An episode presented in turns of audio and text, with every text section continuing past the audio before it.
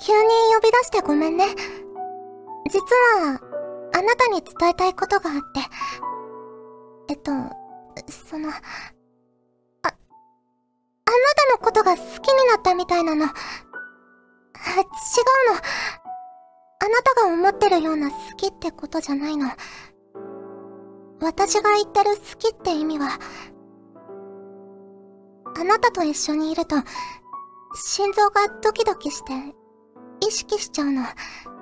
最近なんて、体育の着替えで一緒にいるとき、恥ずかしくて、あなたの方を見れないの。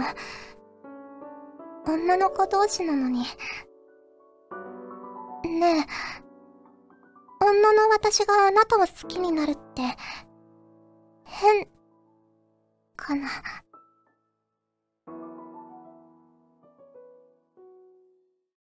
フューチャーオビット出張版略してチャオビチャオポテーこんにちは、こんばんは、おはようございます。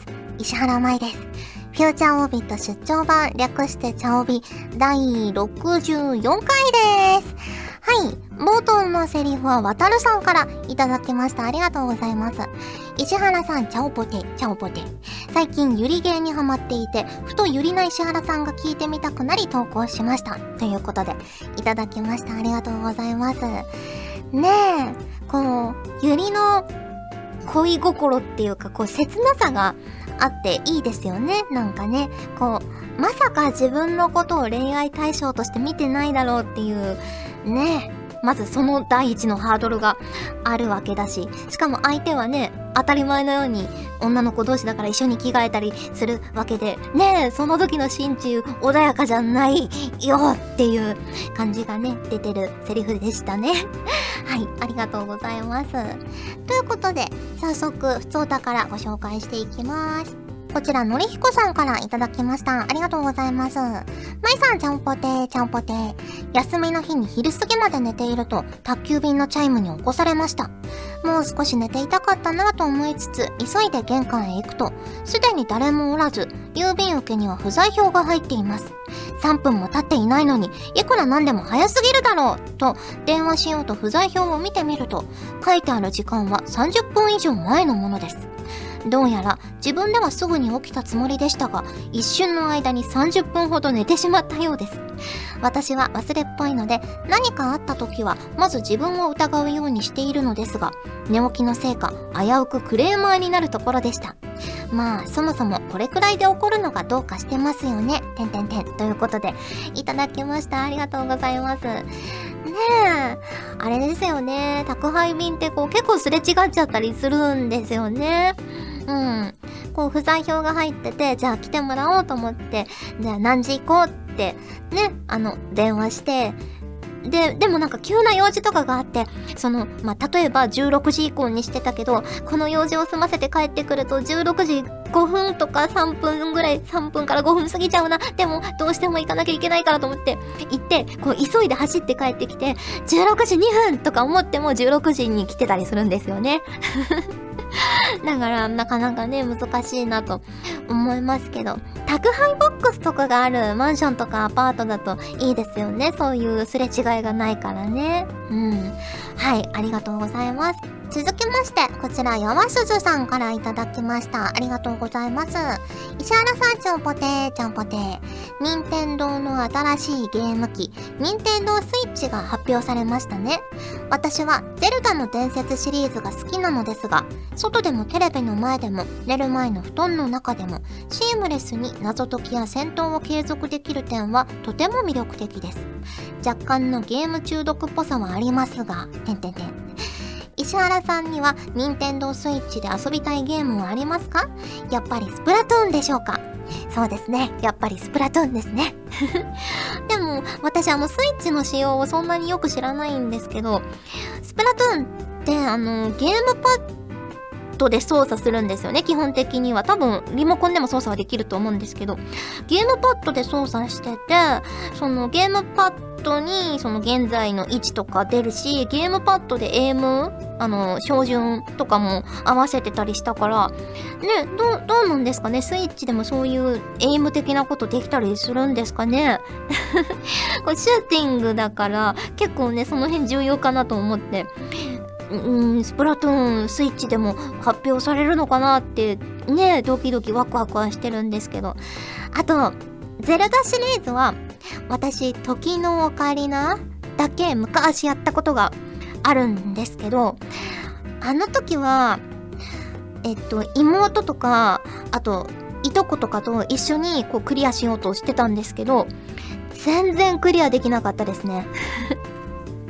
あの、小学生ぐらいだったのかな。で、あのー、攻略本も一応買ってもらったんですよ。攻略本買ってもらって、いとこと妹と私とこうやって見て、あ、こここうすればいいのかって、攻略本を見てもなお、まず操作が難しい。ですよ。謎解きも難しいし。でも、楽しかったですね。なんかいろいろやり込み要素とかもあったし、マップとかもね、すごい作り込んであって、いろんなことができるんですよね。牧場とかもあったし。ね、あの瓶の中に牛乳詰めたり妖精詰めたりして すごく楽しかった記憶はあります。あとボス戦が怖かった記憶があります。結構ね、あれなんですよ。ダンジョンも怖かったりするし、ボスもおどろおどろしいのがね、多いんですよ。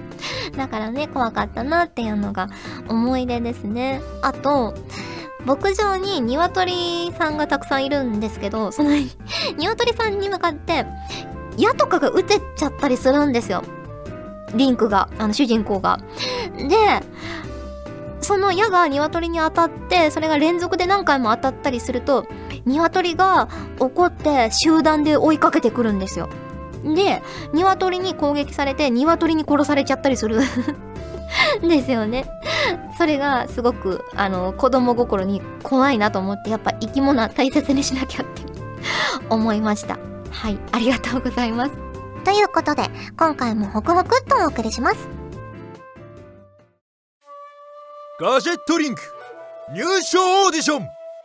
2017年4月生募集中。声優業界に一緒にからくりを仕掛けていきましょう。詳しくはホームページをご覧ください。皆様からのご応募をお待ちしておりやす。かかってきやがれ以上。村上智弘でした。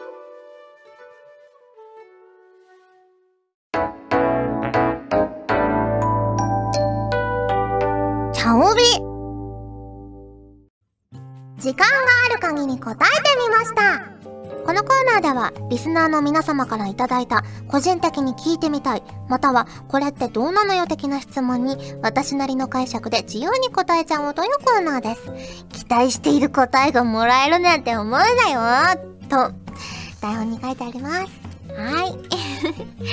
さて、最初のお便りです。こちら、クロスさんからいただきました。ありがとうございます。マイマイさん、チャオポテです。チャオポテです。突然ですが、マイマイさんは何か謎がある物語でネタバレされるのはどう思いますか？例えば、ミステリー系のもので先にエンディングや真犯人をばらされるみたいな感じです。この間映画を見に行ったのですが、その前に知り合いから真犯人とエンディングをばらされてしまったんです。なので、マイマイさんはどう思いますか？ということで、いただきました。ありがとうございます。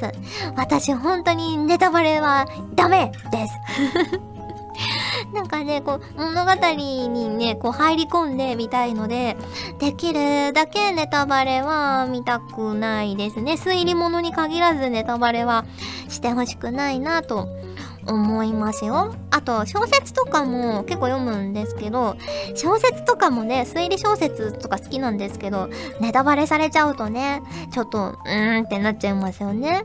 うん。でも全然平気な人もいますもんね。逆、逆に、この犯人だから知ってて、その犯人がどういう風に動いてるかをなんか見たいみたいな、そういう楽しみ方をされる人もいますけど。ねえ、ネタバレはダメですよ。私にはネタバレしないでくださいね。あと、あれですよね。あの、推理小説というか、いろんな小説で、こう、叙述トリックがあるやつあるじゃないですか。こうね、こういろんな手段で読者を騙すみたいな。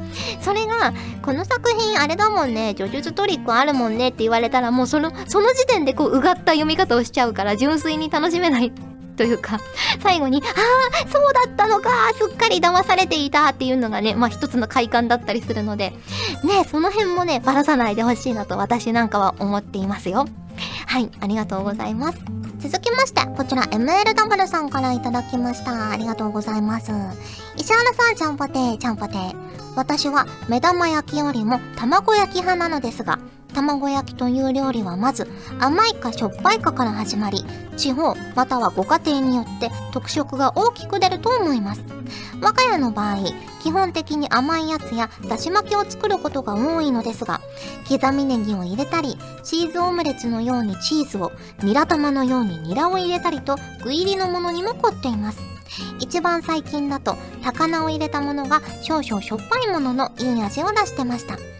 石原さんは卵焼きは甘い派ですか？それともしょっぱい派ですか？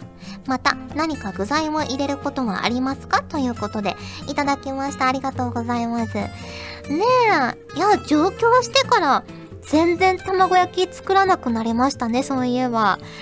ねえ卵焼きってまあフライパンの大きさにもよりますけど大きいの作ろうと思ったら卵3から5個ぐらいね何気に必要だったりするからこうね出来上がる量も必然的に多くなっちゃうのでこう勝利しきれないなと思ってなかなかねその手間をかけて作らなくなっちゃいましたね。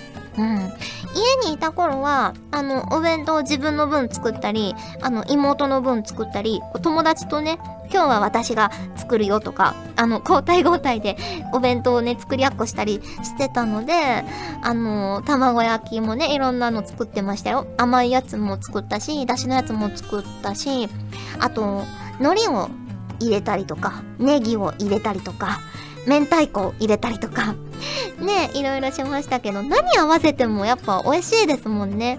うん。いやー、久しぶりに作ろうかなって今ちょっと思ったんですけど、フライパンがないですね、まず。あの、卵焼き用の四角いやつがね。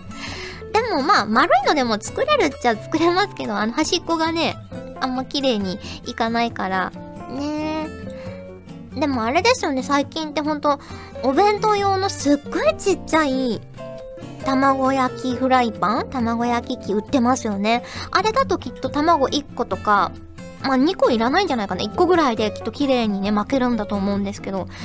ねえ、あれはね、ちょっと欲しいなと思いましたよ。お弁当作る予定ないけど。はい。ありがとうございます。続きまして、こちら、歴戦案改め、大塚信也さんからいただきました。ありがとうございます。先日、熊本に行った際、テテンゴ、テテンゴとの言葉を聞きました。何でも熊本弁で手遊びの意味だそうです。面白い方言だなと思いました。福岡県出身の石原さんはこの言葉をご存知でしたか？それにしても女性の方言って可愛らしいですよね。ぜひとも茶帯で石原さんの福岡県の方言を聞けるコーナーがあれば嬉しいです。ところで、福岡県は広いですから、博多、筑後、小倉では方言も異なりそうですが、どうなのでしょうか？博多弁以外の石原さんの方言も聞いてみたいです。ということで、いただきました。ありがとうございます。テテンゴって全然知らなかったですね。九州もね、何気に結構広いので、あのー、まあ、おばあちゃんが鹿児島にいたので、鹿児島の方言は、なんとなく、まあ、喋りはしないですけど、なんとなくこういう意味かなっていうのは、ね、あの、簡単なことならわかるんですけど、宮崎とか、大分とか、熊本とか、長崎とか、それぞれ結構違いがあるので、ね、テテンゴとかも本当に初めて聞きましたし、福岡の中でもそうおっしゃる通り結構違いがあって、北九州というか、まあ、小倉の方とかだと、なんとかっちゃみたいな。ね、今日い、いたっちゃとか、しとっちゃとか、こう、なんとかっちゃっていう、こう、ラムちゃんみたいな なんとかっちゃっていう可愛い感じの語尾になったりしますけど、博多弁だとちゃってほとんど言わないんじゃないかなと思いますしね。うん。なかなかね、方言を喋る機会もないので うん、ど、どうしたらいいのかな？セリフとかで、まあ、あの、普通に書いて送ってきていただいて、まあ、これを博多弁で読んでくださいとか、だったら、あの、全然私対応できるので、ね、そういう方法でもいいですし、新コーナーを解説するのもいいですし、何らかの形でね、私も博多弁をね、喋っていきたいなとは思っているので、ね、何らかの形で披露できたらなと思い、思うとよ。なんか嘘っぽくなっちゃった ありがとうございます。ということで、時間がある限り答えてみましたのコーナーでした。平松弘和ワークショップ開催。そして演劇と台本の特会シアターゲームなど。未経験の方から演技経験者の方までどなたでもご参加いただける内容になっております。日程や申し込み方法などの詳細はガジェットリンクのホームページを見てね。さあみんなでプチヘンザ以上岡村直也でした。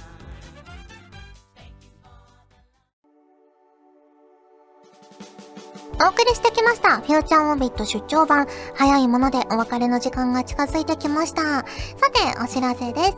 トレーディングカードゲームアンジュベアルジュブースターパック3000世界の超越者が1月13日金曜日に発売されます。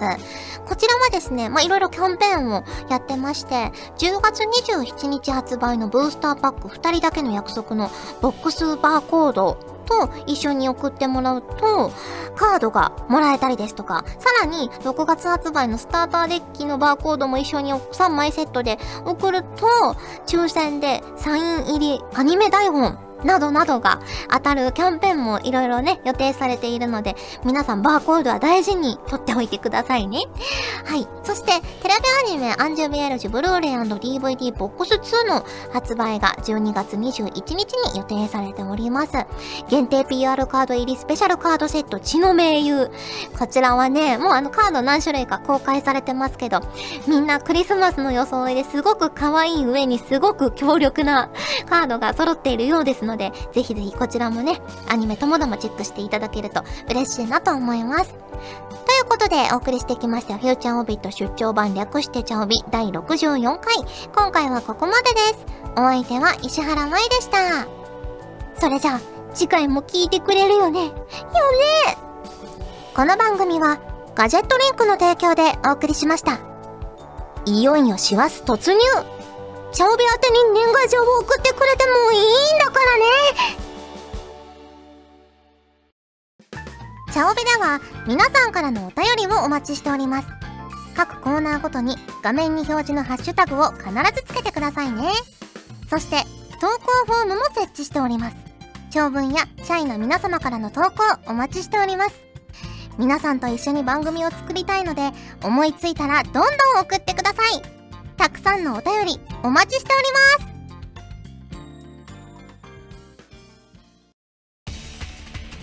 ガジェットリンクの所属声優が頑張ってお送りするチャンネルガジェットリンク TV これからどんどんいろんな番組を配信していく予定なのでぜひチャンネル登録してください。